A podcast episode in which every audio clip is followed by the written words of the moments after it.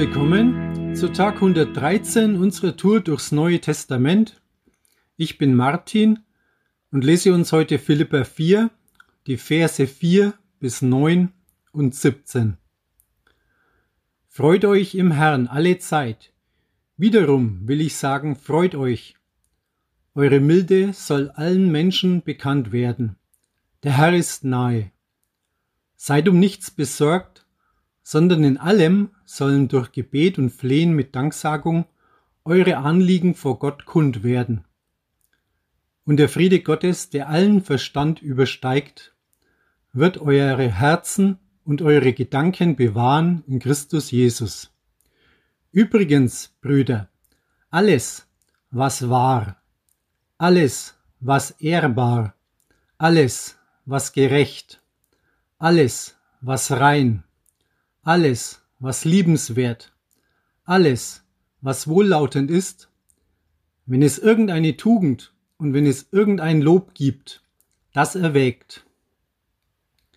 Was ihr auch gelernt und empfangen und gehört und an mir gesehen habt, das tut.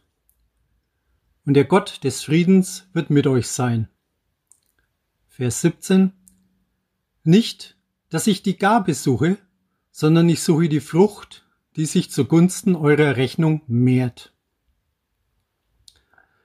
Im vierten Kapitel des Briefes von Paulus an die Gemeinde in Philippi fand ich auf Anhieb eine Fülle von wichtigen Aussagen, über die man stundenlang nachdenken kann. Trotzdem will ich konkret einen Punkt ansprechen und durch zwei Aussagen flankieren. Paulus richtet seine Worte an Gläubige in Philippi, die im Geist unterwegs sind. Es hilft mir immer wieder, mir noch einmal bewusst zu machen, worin sich die fleischlichen Werke, von denen Paulus oft spricht, und die konkreten geistlichen Handlungen, auf die er hier zu sprechen kommt, unterscheiden. Denn in der Tat sind beides Handlungen, die aus uns hervorkommen. Der Unterschied liegt darin, von wo es kommt, wenn es aus uns hervorkommt. Ich erlebe das immer wieder konkret in meinem Leben. Wenn ich denke, mal wieder mein eigenes Ding zu drehen, mich selbst den Herausforderungen des Lebens zu stellen, meinen wunderbaren Gott und Schöpfer Gott sein lasse, dann kommen meine Werke aus Fleisch so richtig zum Vorschein. Ich interessiere mich mehr für mich, andere sind mir nicht mehr so wichtig. Ich wähle feinsäuberlich aus, wer mir passt und wer nicht, umgebe mich mit denen, die mich nicht in Frage stellen und lebe mein Leben so vor mich hin. Anfangs geht das vermeintlich noch recht gut. Doch im Laufe der Zeit spielen schlechte Gewohnheiten wieder eine altbekannte Rolle und spannen mich schnell komplett vor ihren Karren, wenn ich nicht aufpasse. Was bin ich da froh, dass wir so einen gnädigen, barmherzigen und liebenden Vater haben, zu dem wir jederzeit umkehren können, wenn wir erkannt haben, dass der Weg mal wieder in eine Richtung ging, die nicht im Sinne Gottes war. Ich kenne aber auch das Leben im Geist und ich bin oft so dankbar, erleben zu dürfen, wie der Heilige Geist in mir Früchte hervorbringt. Momente, in denen ich jemand ein ermutigendes Wort mit auf den Weg geben darf, ich plötzlich Zeugnis gebe oder Worte lebendigen Lebens aus mir heraussprudeln und ich selbst Gänsehaut bekomme, wenn ich das höre, was ich da sage. Oder die Momente, wo ich für jemanden beten darf oder ihn segnen kann.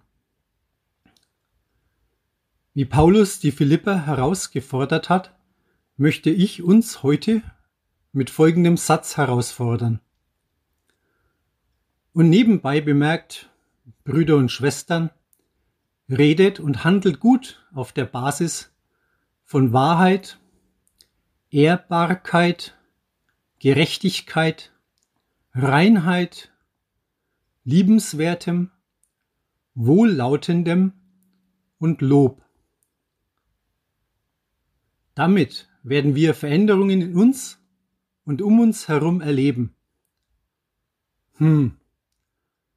Womöglich müssen wir uns eingestehen, dass wir das überhaupt nicht können. Ja, das stimmt. Wir können es definitiv nicht. Aber Jesus, der durch seinen Heiligen Geist in uns ist, er vermag es.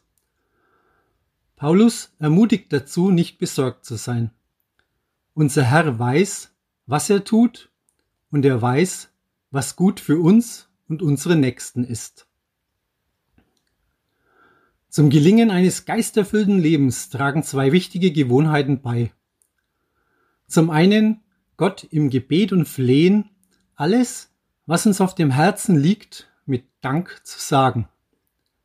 Ganz ehrlich, ich bin froh und dankbar, dass wir einen Gott haben, dem wir alles sagen können und der unser Gebet erhört.